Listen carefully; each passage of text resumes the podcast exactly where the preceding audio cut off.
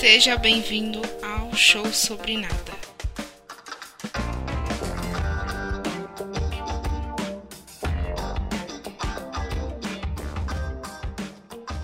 Olá! Seja bem-vindo a mais um Show Sobre Nada. Eu sou Leonardo Miranda, é um prazer estar com vocês. Eu sou sempre ao lado de Miguel Alamino. Olá pessoal, tudo bem? E estamos de volta depois do que? Dois meses, Miguel? Acho que por aí, cara, dois meses. Tivemos uma pausa aí de um tempinho, é caso de. Ah, da vida, né, cara? A vida é corrida, né? A vida é corrida, principalmente quando você é universitário. a gente fala, vamos marcar de gravar, vamos marcar, vamos marcar, e, e quando duas pessoas falam, vamos marcar, elas nunca marcam. é, então a gente vai aproveitar esse tempo que se passou, para anunciar a nossa segunda temporada. É, a primeira temporada foi relâmpago, agora começando a segunda temporada. A primeira foi mais de testes, né? A gente tava vendo como fazer as coisas. Os programas eram todos uns diferentes do outro, a edição variava tudo. E agora começando para valer. Então é isso, galera, e vamos para a pauta principal.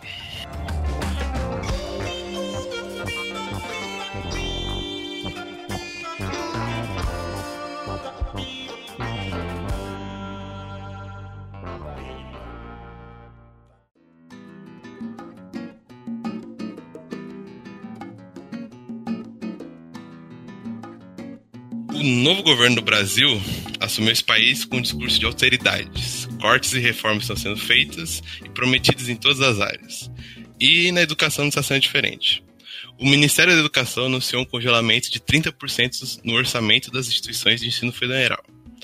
Esse congelamento foi feito na fatia do orçamento que é responsável pelo pagamento de contas e custos dos campos, como por exemplo segurança, luz, água, limpeza e afins. E a resposta não demorou muito. Processos e assembleias foram convocados, tanto pelas próprias instituições como os partidos políticos. Mas uma das coisas mais interessantes é que somente com essa polêmica e cortes é que muitas pessoas estão tendo o primeiro contato com a universidade. Muitos brasileiros até hoje não faziam ideia de que elas existiam e de, e de qual era o seu papel no, na sociedade. Por isso estamos aqui hoje para tentar responder a seguinte questão: O que é e para que serve a universidade no Brasil? Beleza? Uhum. É, esse papo tá meio. Acho que.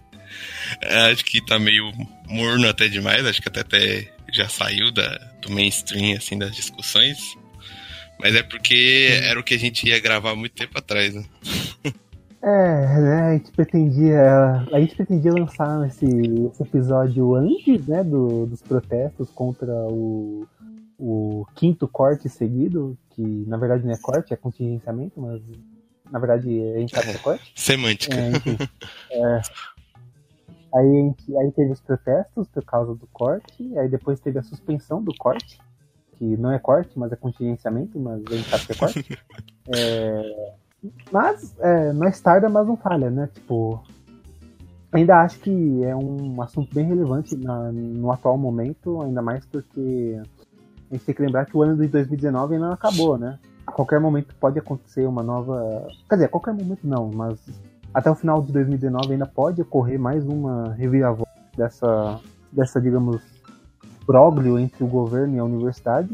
E a gente não pode se esquecer que, assim, é, o, a discussão a respeito do financiamento da universidade e da, dos problemas das nossas universidades brasileiras é, é um assunto tipo atemporal que merece ser discutido seja por causa do atual governo ou tão ou, tipo desde a fundação da universidade brasileira. Exatamente. E até respondendo uma pergunta até que se fizeram muito que principalmente pessoas pró-governo, é, reclamando que quando o PT ou o governo de esquerda estava no poder, cortes foram feitos e ninguém parou. E que na real não é verdade. Tipo, a universidade, sempre que tem um corte, independente do governo que tem, é de lei ter greve já. Em qualquer tipo de corte que seja, orçamento, desde orçamento até quando os salários dos professores são ameaçados de ser cortados, há sempre uma manifestação e já é tipo histórico na universidade brasileira que greves vão, vão ter. de qualquer jeito, né? É, tanto que a gente não passou um ano sem greve, né? A gente, no, no, tempo que a gente estudou aqui. Mas então vamos lá. Primeiro, o que, que é uma universidade? Acho que é a primeira pergunta que a gente está tentando responder. O que, que você definiria? A universidade é um espaço de, principalmente, ensino, capacitação profissional, embora não seja, não esteja entre as prioridades da, da instituição universitária, e de pesquisa é, e principalmente é, é, divulgação da formação do conhecimento. É, se você frequenta a universidade pública e conversa com professores ou até pesquisa na internet, essa é a primeira definição que vai ter. Por exemplo, tipo, os três pilares fundamentais da universidade, por exemplo, é o ensino, né, daqueles que entram e vão se formar em alguma área de, de especialização, a pesquisa daqueles que já fazem parte daquele corpo, né, docente e, e de pós-graduandos e também dos estudantes que estão em iniciação científica e a extensão que é basicamente isso, né, de tipo uhum. levar para a comunidade, lembrando que a universidade sempre está dentro de um, de um campus, de uma cidade, é, é como se fosse um bairro geralmente é para funcionar como se fosse um bairro daquela cidade e a extensão leva deveria levar esse conhecimento que está sendo produzido, ou, ou, essas aulas, esse ensino, né? A extensão junta ensino e pesquisa para levar para a comunidade em que ela está localizada, primariamente, né? Mas tem muitas uhum. extensões que às vezes são online, por exemplo, hoje em dia com a, com a internet, a extensão é, quebra essas barreiras geográficas e praticamente tem universidades que têm extensões para o mundo todo, porque oferece conteúdo online, formação online, por exemplo. Você consegue fazer cursos de graça por sites de universidades do, do Brasil todo. Essa é a definição de universidade, né? Tipo, é esse campo, é uma definição bem bem simples, né? Se você quiser aprofundar e falar mais sobre as coisas, claro que vai ter muito mais coisas para falar sobre a universidade. Que é também a universidade que gera congressos, a universidade que vai ser é, polos de encontros de universidade de cientistas logicamente, né? Porque geralmente quando tem congresso de certas áreas acontece através de uma universidade ou dentro de um campo de universidade, né? Então você vai ter o contato entre os cientistas. Se, se não tivesse universidades, você não ia ter uma, um ponto de encontro, né? A ciência ia não ter como se reunir, por assim dizer. Né? Ia ficar só nos institutos privados, e geralmente institutos privados de pesquisa, dependendo da área de pesquisa, não tá afim de liberar sua pesquisa, porque a pesquisa é para fins lucrativos. E essa é uma questão importante até no, na, na questão universitária brasileira de ser pública, né? Claro que as universidades de fora são privadas e estão pelo bem da educação e não são não tem fins lucrativos mas isso é, é potencializado quando a universidade além de não ter fins lucrativos ser uma instituição de pesquisa é uma, um bem comum né? é pública é, a gente está falando que a universidade é um polo de encontro de cientistas né ou seja pessoas que, em geral, são as pessoas que produzem o conhecimento, mas principalmente aqui no Brasil, né, que a ciência ela está toda, é praticamente, praticamente toda concentrada nas universidades brasileiras, nas universidades públicas brasileiras. Nas universidades públicas brasileiras e alguns polos privados que, no fim, vão, vão conversar com as universidades públicas brasileiras. Sim. Você vê, tipo, que a gente pode destacar, por exemplo, de universidade pública, a gente fala de federais e estaduais. Basicamente, sei lá, para citar exemplos famosos, vai ser a USP, por exemplo, que, e a Unicamp, que são as to tops do Brasil e da América Latina. E de, e de instituições privadas vai ter Mackenzie, a PUC, que é a Universidade Católica, e acho que só. Em questão de pesquisa, né? Questão de ensino, você tem um milhão de, de, de centros, né? Pode citar em questão de ensino e pesquisa também tem o INSPER, acho que o INSPER é, é São Paulo ou tem no resto do Brasil? Não sei, desculpa. O INSPER é de São Paulo. Tem o INSPER, que é, é muito conceituado também, principalmente para questões mais voltadas de economia e essas coisas, né? E a gente também tem que citar que a maioria desses institutos privados de, de ensino superior eles não chegam a ser exatamente é, entrar no conceito de universidade, eles acabam se tornando é, faculdades que, apesar de a gente usar como sinônimo, é, são conceitos diferentes. Faculdade é um centro de capacitação profissional de uma determinada área. Tanto que na universidade, nos campos, você vai ter as diferentes faculdades. A faculdade de enfermagem, sei lá, da USP, faculdade de biomedicina da Universidade Federal do Rio de Janeiro. Sim, sim. A universidade é a junção de todos esses polos, geralmente. E é, eu sei que eu vou dar uma pecha de esquerdista pro nosso programa agora, mas assim, é, a gente tá falando muito de universidades públicas, pelo menos aqui no Brasil, porque a, as instituições privadas, elas é, como que eu posso dizer? Geralmente elas vão ter um foco muito maior no, no lucro do investimento que elas estão fazendo. E isso não é um problema, tá? Só vai acabar isso só vai acabar trazendo um outro foco para as instituições privadas que vão estar tá sendo buscadas geralmente pelas, pelas instituições públicas do Brasil. Como, por exemplo, sei lá, eu acho muito difícil um cara que investiu 2 bilhões de dólares numa numa faculdade, ele, sei lá, ficar de boa quando saber que o instituto dele está pesquisando, sei lá, banheirão. Mas é isso é uma noção do que a gente está falando de Brasil, né? Porque muitas das universidades lá fora, que são privadas, funcionam assim, né?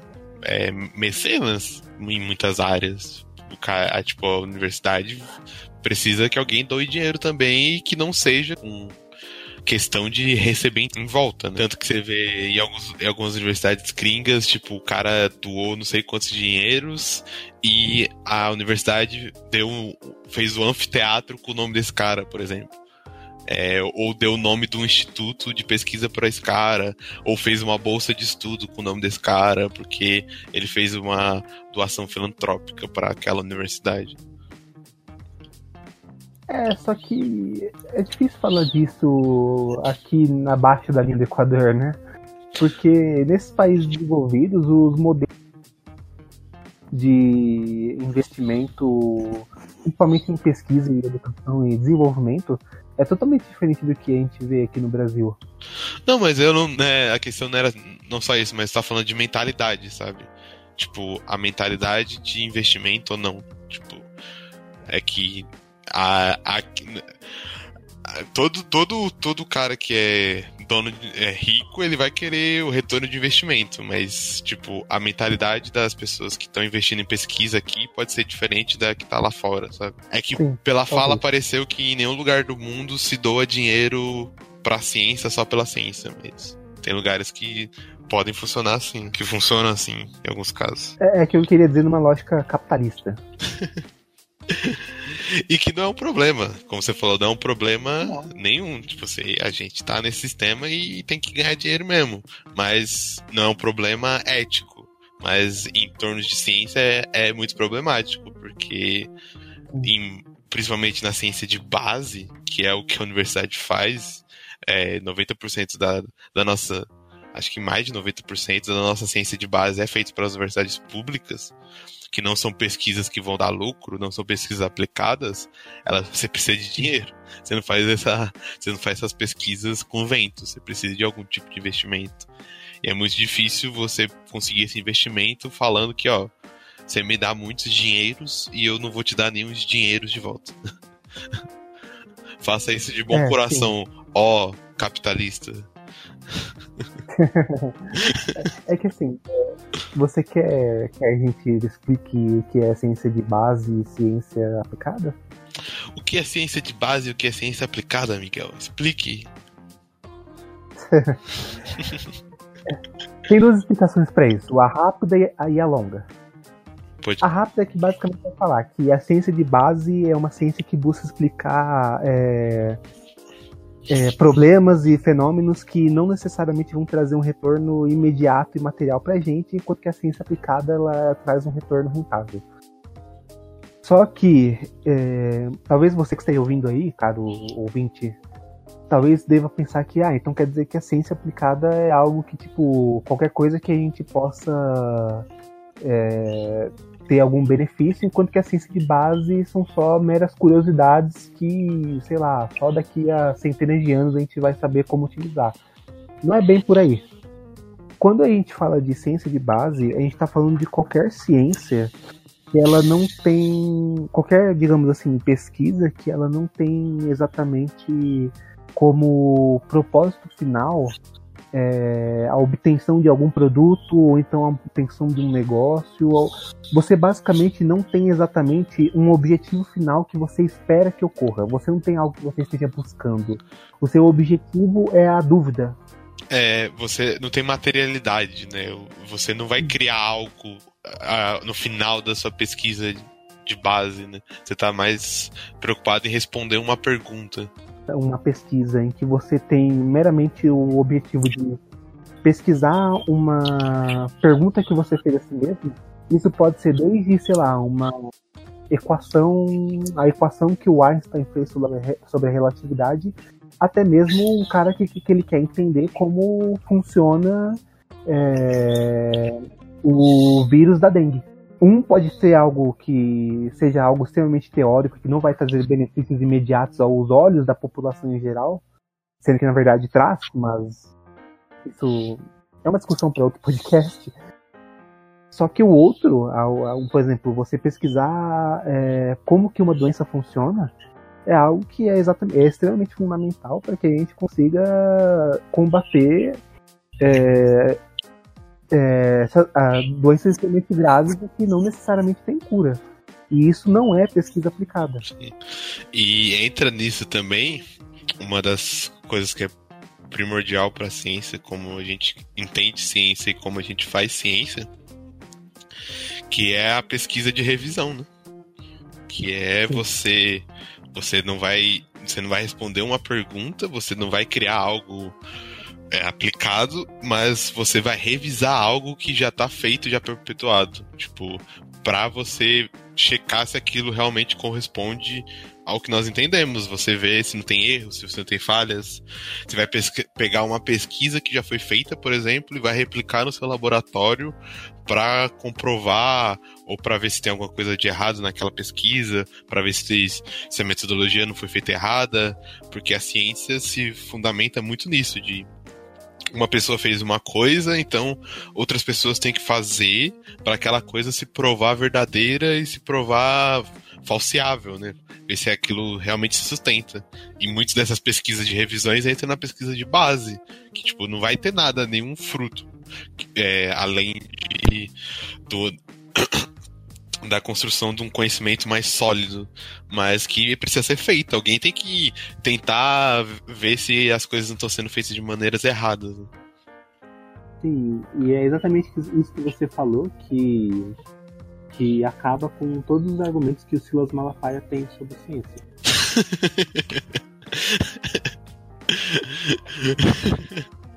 Momento crítico ao Malafaia. Mas é verdade. Momento intolerância religiosa. Vai pro inferno, herege. Mas é, tipo, a ciência funciona com essa, com essa questão de você todo mundo poder replicar o seu experimento e poder ver se aquilo realmente se deu, né? Se aqueles resultados são certos. Então você faz aquele experimento de base, por exemplo, o, o Mendel fez o experimento lá com as ervilhas e viu que cruzando tais ervilhas ia dar ervilhas de tais jeitos. Você precisa conseguir replicar esses, esses mesmos resultados em laboratórios para falar que os resultados de Mendel são viáveis realmente, que Mendel, sei lá, não falsificou a pesquisa, que na verdade ele falou que teve resultado, mas na realidade ele não teve esse resultado, ele estava mentindo nos resultados dele. É, e isso tudo que o Mendel fez é tudo ciência de base, né? Nada daquilo tinha trazia qualquer retorno material para ele, material econômico e basicamente foi é o que sustenta todas as, todas as técnicas de genética que a gente tem hoje. É, na, na real, ele fundou a genética, né? ele, não, é. ele não sabia disso, na época não foi tratado como isso. Tanto que os estudos dele foram engavetados e só redescoberto muito tempo depois, né? Ele não teve o crédito devido em vida e ele fundou uma área da biologia que hoje em dia é totalmente útil pra gente e no futuro, quem sabe, vai A gente tá falando já já de escolher os genes do seu filho, de fazer seres humanos pré-determinados em laboratório, sabe? Então a gente tá colhendo muitos frutos de uma pesquisa de base que um padre lá tava fazendo com as ervilhas e, e nego achava que ele era maluco. Ou seja, o Mendel é o cara que sustentou todos os filmes de Blade Runner. o caso do Mendel que tem Gataca, cara. Você gosta É do verdade. Gataca? Agradeça ao Mendel. o, os atores de Gataca tinham que agradecer o Mendel. É verdade. Mas assim, é, só pra terminar o raciocínio, é, quando a gente for falar, por exemplo, de ciência aplicada, então, ah, então você pode me dar um exemplo do que é algo estritamente é, ciência aplicada. É quando, por exemplo, você vai fazer uma pesquisa em laboratório para obter é, um novo tipo de combustível. Consegue entender a diferença entre é, a primeira dúvida e a segunda? Na primeira, você não está querendo chegar em um produto, não está querendo chegar em um resultado. Você está querendo saber a resposta para uma dúvida sua. Sim. A segunda, não. Não importa qual é a sua dúvida ou, ou- ou qual é a pergunta, você está querendo chegar num resultado pré-estabelecido. Sim. E essas dúvidas respondidas vão ser as bases primordiais para você desenvolver coisas aplicadas no segundo tipo de pesquisa. E não, não necessariamente, mas muitas vezes vão ser. né? Porque às vezes a Sim. pesquisa de base pode dar em nada. É possível. Tipo, ah, vou responder tal pergunta e eu vou chegar no final da, da, da minha pesquisa e falar, "Ah, eu não encontrei nada. Se você não encontrar nada, você vai ser reprovado no TCC. Não comenta com ninguém, no mundo real. Mas no mundo ideal seria um resultado válido também, né? Se você chegasse, por exemplo, no final do seu TCC e falasse, é, deu tudo errado, minha pesquisa, minha, minha pergunta não foi respondida e eu me frustrei. Seria um resultado válido, mas não faça isso. No mundo real você vai reprovar. É. mas lá no mundo ideal da ciência, E no mundo ideal, na ciência aplicada, você também deveria ser reprovado porque você não chegou a nenhum resultado. também, mas você vai ser reprovado. Não conta pra ninguém, mas você vai. Porque a ciência é muito mais bonita no mundo ideal do que no mundo real.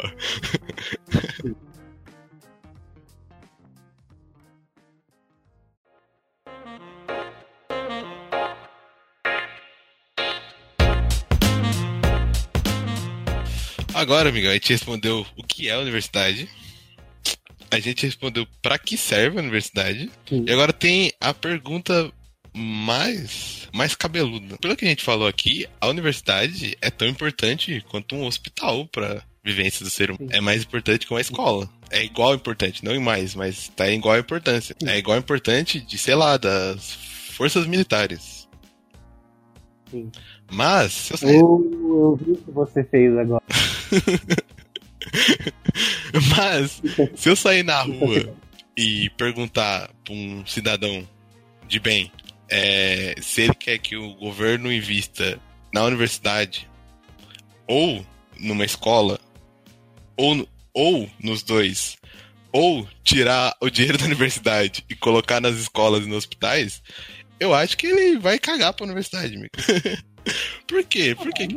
Por que, que as pessoas cagam tanto pra universidade, sendo que a universidade é tão importante assim? eu acho que se você falar para essa pessoa, para ele, se ele quiser tirar o dinheiro da pesquisa sobre, sei lá, é, os aspectos étnico-econômicos, sociais do banheirão e colocar na escola e no hospital, aí sim ele vai falar que vai estar super de boa com isso. Mas, por exemplo, se eu falar. Por exemplo, a gente tinha um professor que a gente teve aula com ele semestre, não vou citar nomes, mas ele tem uma pesquisa muito interessante com nativos brasileiros. E é uma Uhum. pesquisa muito legal. Tipo, e eu não tô sendo irônico, é uma pesquisa muito boa e muito importante pra gente entender como os nativos brasileiros vivem até hoje. É um trabalho com populações ribeirinhas e nativas. Se eu falar sobre essa pesquisa, e falar que tem dinheiro nela, eles também vão querer que não tenha dinheiro nela e vá dinheiro, por exemplo, pro hospital e pra polícia. Por quê? Por que, que a ciência tá tão. tá tão desligada da população, sabe? Tipo, qual- como que a gente se distanciou tanto das pessoas assim que elas não conseguem ver o verdadeiro significado das universidades? Então, é... são tantas explicações para isso. Tipo, a gente tem desde a explicação de que, tipo, primeiro que não tem dinheiro para todo mundo, né? É, a explicação do momento é que a gente tá em crise e em momentos de crise você tem que cortar gastos. E todo mundo entende essa explicação. Tipo, todo mundo uhum. que se propõe a pensar no bem comum entende que nesses momentos de crise se corta algumas coisas. Só que a gente também tem uma lógica é, política e populista acerca disso, né? Tipo, é muito fácil, sei lá, o cara tirar dinheiro de uma coisa que, tipo, ninguém conhece, como por exemplo, se você for pesquisar na rua, é, perguntar para as pessoas quantas pessoas dessas, quantas pessoas na rua que você falava é, vão se interessar pela ciência. Provavelmente elas vão falar que sim. Sim. Agora, se você falar pra, perguntar para elas quantos lugares fazem pesquisa no Brasil, elas, elas, elas sabem nomear, é, as pessoas não sabem falar, sei lá, no máximo dois, talvez três. Sim. E isso não é culpa delas. Não. Isso é culpa. Isso é culpa desde o. É, dos planos governamentais que a gente sempre teve, e isso eu digo, isso eu não tô falando só do Bolsonaro, tá? até a culpa nossa mesmo, de quem tá dentro da universidade. Sim, o... é lógico que o governo que tá está posto, e eu digo isso qualquer governo, que se reelege e precisa tomar medidas nada amigáveis, vai sempre uhum. cortar de camadas que não o elegeu, por exemplo, de camadas que não, é, não se sente representada por eles, porque assim ele não tira voto, ou de camadas pouco representadas no lobby govern governamental, né, por exemplo. Então é lógico que essas camadas menos representadas vão ser as que sofrem mais cortes, porque a lógica do, de qualquer governo que esteja lá é que ele precisa não fazer um bom governo, mas é, perder uma, o mínimo de votos possível para conseguir se reeleger e se manter no poder ad eterno. E isso qualquer partido, qualquer lado político hoje em dia no Brasil. Essa é a noção política que nossos governantes têm. Mas você tinha falado que são vários problemas que fazem a universidade não ser conhecida. Vamos tentar elencar alguns pontos, então, para a gente discutir? Vamos, vamos. Os mais importantes? Bem, acho que um dos primeiros é que convenhamos, o Brasil não é um país de tradição científica. Sim, nossa primeira universidade mesmo é o quê? 200 anos? Que é a do, do Rio, se eu não estou enganado, o FRJ, né?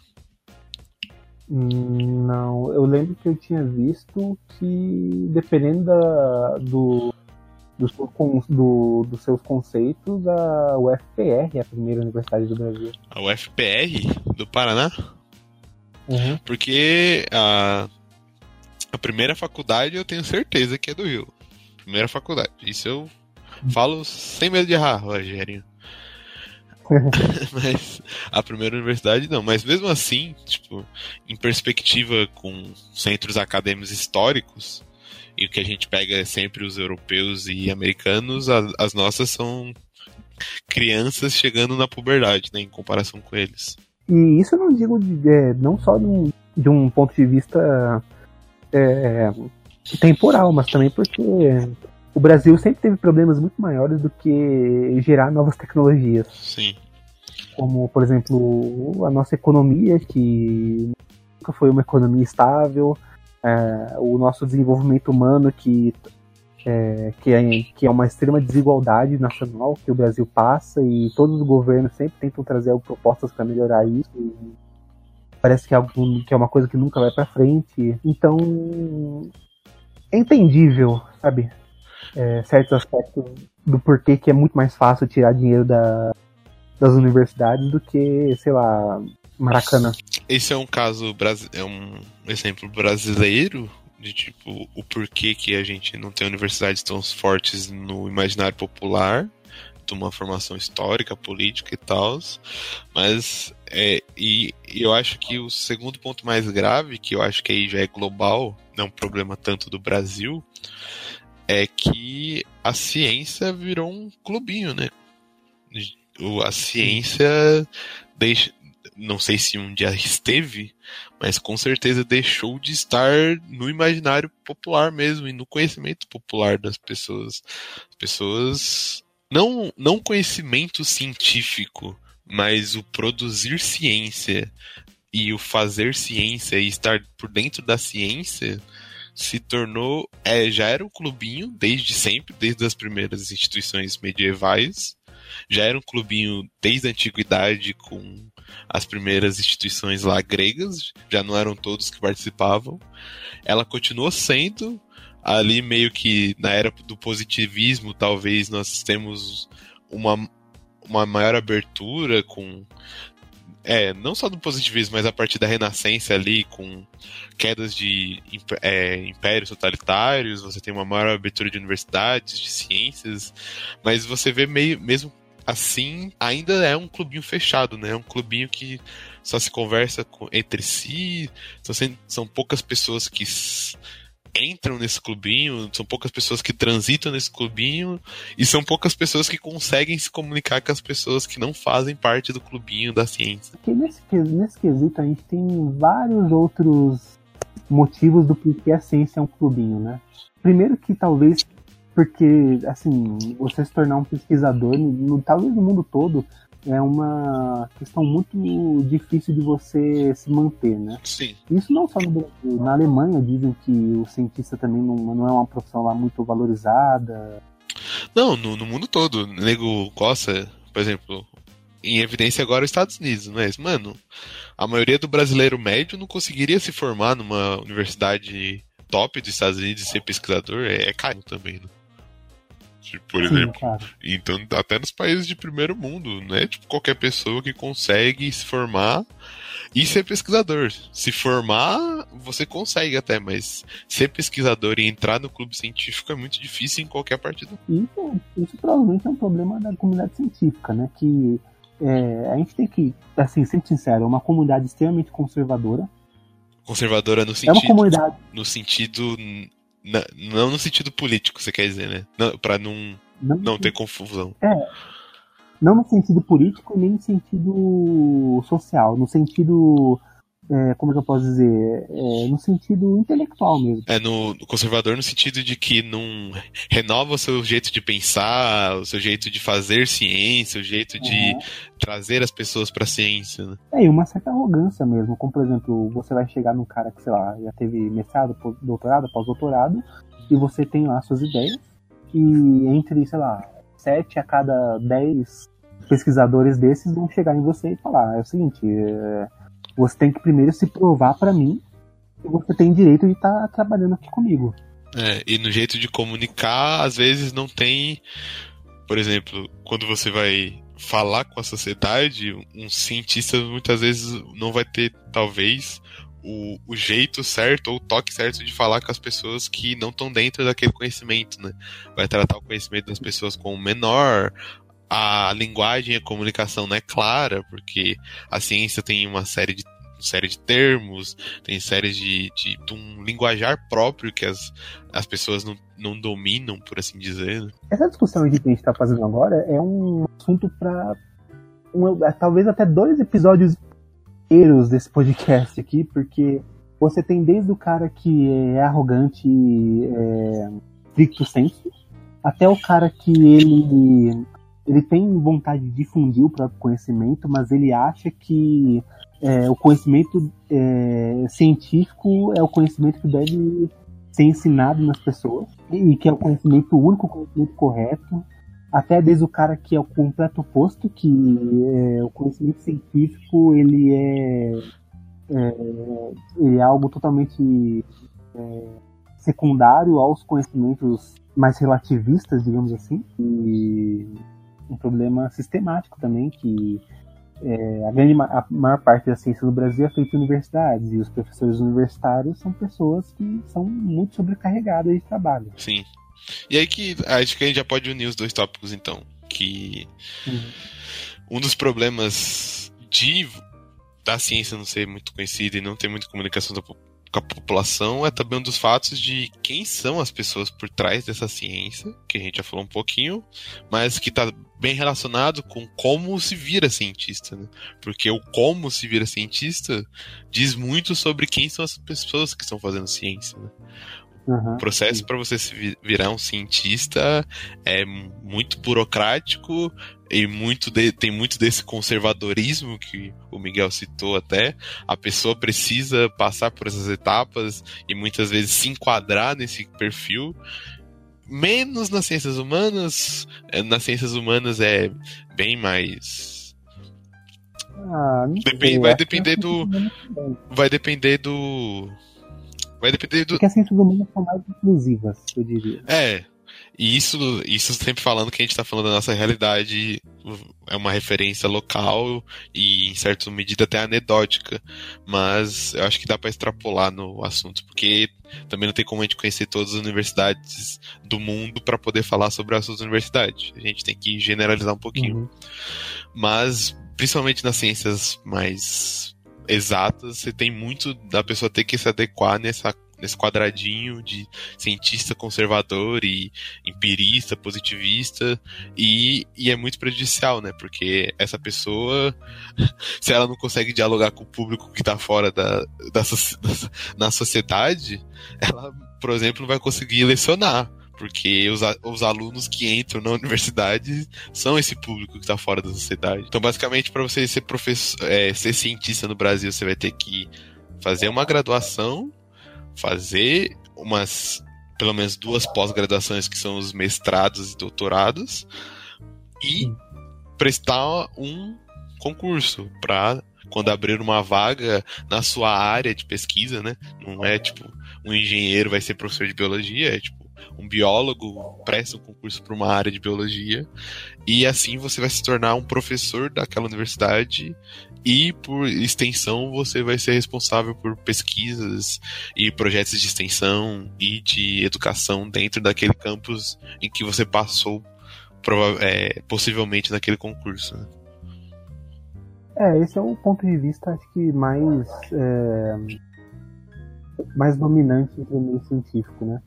É, dependendo do, da onde você estiver, ou, ou lá, do, do público que está conversando, o aluno, o universitário, é, o próprio graduando já é um pesquisador. Sim, Mas é, meritocraticamente, é, você só vai se tornar um pesquisador estritamente quando você passar por todo esse processo. É, a gente pode puxar até que você já se torna um pesquisador mesmo é, quando você entra na pós, né? Quando você está fazendo mestrado, teoricamente você, é igual a gente está falando, no mundo ideal, você já seria visto como pesquisador. Mas no mundo real, muitas vezes você vai ser assistente do seu professor orientador, porque no mundo real, muitas vezes ele é visto realmente como pesquisador e você ainda é um potencial pesquisador. Né? Na realidade, você Nossa, só vai ser pesquisador no imaginário mesmo quando você for professor. No- nos ICs e no mestrado e no doutorado, você sempre tem aquela visão meio de que você está se formando pesquisador. E isso se esquecendo do fato de que você ainda vai passar pelo, pelo cargo de professor substituto, professor temporário, professor adjunto. É, talvez você não consiga uma vaga efetiva direta, né? Muitos do- dos professores vão dar aulas em universidades privadas primeiro, vão ser professor substituto lá na Universidade do Rio Grande do Norte, para depois conseguir ser professor onde eles querem mesmo e na área de pesquisa que eles querem mesmo, né? E a gente fala muito de você tem que se adequar a esse padrão, porque o processo seletivo é todo quadrado disso. Então, você tem provas muito fechadas e é, é analisado muitas vezes currículo, que, que muitas vezes não, não quer dizer muita coisa. A gente sabe que as pessoas podem ter um currículo lindamente bonito. Nossa, lindamente bonito foi excelente. É, redundância. você pode ter um currículo bonito e não ser tão efetivo assim para aquela vaga, né? Porque afinal, currículo não quer dizer tudo no mundo ideal, mas no mundo real isso conta muito. E aí a gente entra no, no problema que são os contatos. Às vezes, querendo ou não, você já, já conhece aquelas pessoas que vão, vão, vão ser julgadoras do seu processo seletivo. Você já tem, muitas vezes, tem contatos dentro da universidade, então você vai é, ganhando cargos assim, né? Não tô querendo. ah, Não tô acusando ninguém, mas a gente sabe que é uma coisa que existe, sabe? É. é vamos, vamos prosseguir com isso. São, são, tantas coisas, são tantas coisas que a gente quer falar aqui. É. Mas acho que não, não, não, não cabe o espaço de fala. Mas o que a gente está querendo dizer é que essa própria instituição burocrática e conservadora, ela que vai escolher os novos membros dessa comunidade. E se essas pessoas, por um. É, muitas vezes não vão rever o seu jeito de fazer e vão procurar pessoas iguais a elas. Então você tem um ciclo que vai se retroalimentando de é, cientistas que vão escolhendo outros cientistas e assim diante, e aquele ciclo só converta entre si, só dialoga entre si e nunca consegue quebrar né, os muros da universidade. E assim, caso você que esteja ouvindo não faça parte do ambiente universitário, é, eu sei que muito provavelmente você já ouviu falar de gente que trabalha no Instituto Butantan, é, ou então em alguma, talvez alguma grande empresa que talvez faça pesquisa no Brasil, mas a gente está abordando o sistema universitário porque a universidade é praticamente um monopólio da pesquisa no Brasil. É, o, o instituto de pesquisa e a pesquisa de desenvolvimento para as empresas é, sei lá, minúsculo perto da, propor da proporção de pesquisadores que tem na universidade. Porque justamente aqui no Brasil, a maneira de você conseguir ser um. de você conseguir ter uma pesquisa, de você ser um cientista literalmente, é você se tornando professor universitário. E esse monopólio é tão gritante que até quando você fala para as instituições privadas de pesquisa, eles vão na universidade pública pegar pesquisadores ou, por exemplo, fazer convênio para pesquisa. Sim, normalmente é o cara que dá aula que tá lá dentro. É, exatamente. então, você tem o instituto que Adolf Lutz, que é privado? Não, não, não é. O Instituto Adolfo Lutz, ele, se eu não me engano, ele é estadual. Estadual, então falei besteira. Mas sei lá, você pega uma. Mas, é, assim, mas é um instituto dedicado de pesquisa, não é uma instituição de ensino. Sim, sim. Mas ela, ela vai depender do, da universidade pública de qualquer jeito, né? Porque ele vai pegar os funcionários lá ou vai fazer os convênios lá. E até instituição privadas também. E, tipo, para quem não frequenta a universidade, você tem eventos acadêmicos, semanas temáticas, congressos, que você vê, por exemplo, instituições privadas patrocinando. Porque aquelas instituições privadas sabem que ali estão tá os futuros profissionais deles também. Então não é, não é estranho, por exemplo, um congresso tal de uma área de economia ser patrocinado pelo Santander, por exemplo, ou por algum alguma empresa de capital privado, porque ela sabe que ali estão tá os futuros trabalhadores dela, ou ali que ela vai incorporar futuros funcionários. Então, tem um, monopólio de pesquisa é tão grande que todo mundo precisa ir atrás da universidade para conseguir os novos pesquisadores e os novos profissionais. Assim, falando sério, a nossa real intenção é tentar, sei lá, conscientizar as pessoas de que do porquê isso é importante e porquê que é, o investimento em ciência e educação no Brasil não, não ser atacado dessa maneira que tem sido atacado ultimamente. É, e a gente acha que nós não somos especialistas, nós não somos nem formados ainda, mas nós convivemos bastante no ambiente universitário. Durante alguns anos a gente passou mais tempo na universidade do que qualquer outro lugar na vida.